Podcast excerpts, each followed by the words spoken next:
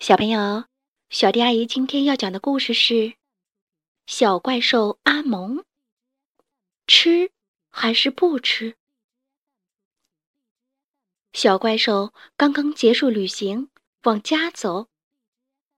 回家是件令人高兴的事儿，但是他还是觉得有点难过，因为他知道旅行彻底结束了。小怪兽拖着行李走在回家的路上。等一下，那是什么？一盒巧克力，就这样放在家门口，等着他回来打开。小怪兽简直不敢相信自己的眼睛。人人都知道，小怪兽非常爱吃巧克力，尤其是这个小怪兽。他想象了一下盒子里的东西，忍不住咽了咽口水。盒子里可能有黄油花生酱味儿的巧克力豆、巧克力薄饼、樱桃丝滑巧克力、蜂蜜巧克力、树莓巧克力、板栗卷儿巧克力，说不定还有一块超级香槟味儿的巧克力果冻。嗯，也许还有扣子型巧克力软糖。坚果巧克力、巧克力刺猬、菠萝炸弹巧克力，全世界最有嚼劲的焦糖巧克力口香糖。可能，也许还有一个双层的巧克力草莓卷儿。这可是小怪兽的最爱了。这时，他产生了一个之前从没有过的想法。嗯。他本应该和朋友们一起分享这盒巧克力的，但是，如果巧克力不够分，该怎么办呢？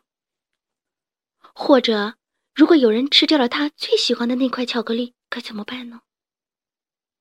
最糟糕的是，如果最后留给他的那块巧克力是咖啡味儿的巧克力，那可怎么办啊？天哪！所有人都知道，小怪兽们最讨厌咖啡味儿的巧克力了。尤其是这个小怪兽，在想了这么多以后，小怪兽做了一个决定：有一个办法对大家都好，那就是把整盒巧克力都留给自己。然后，他拿起巧克力，悄悄地溜进了屋子，一个字也没有对别人说。到了屋里。小怪兽等不及了，他的口水啊都快流出来了。但是，当他准备打开盒盖的时候，他感觉心好像被什么东西挤了一下似的，有点不舒服。他知道这种感觉，每当他做了不该做的事儿，他都会有这种感觉。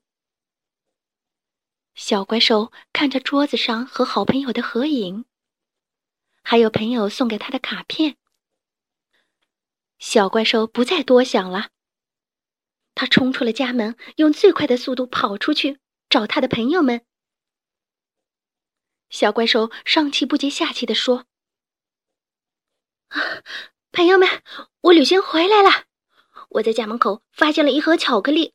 我本来想全部留给自己，但是我发现如果不和你们一起分享的话，我连一块巧克力都吃不下。”嗯，也许只能吃下一块。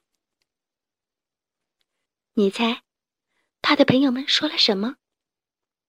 哦，小傻瓜，快打开盒子看看吧。小怪兽挠挠脑袋，好奇的打开盒子。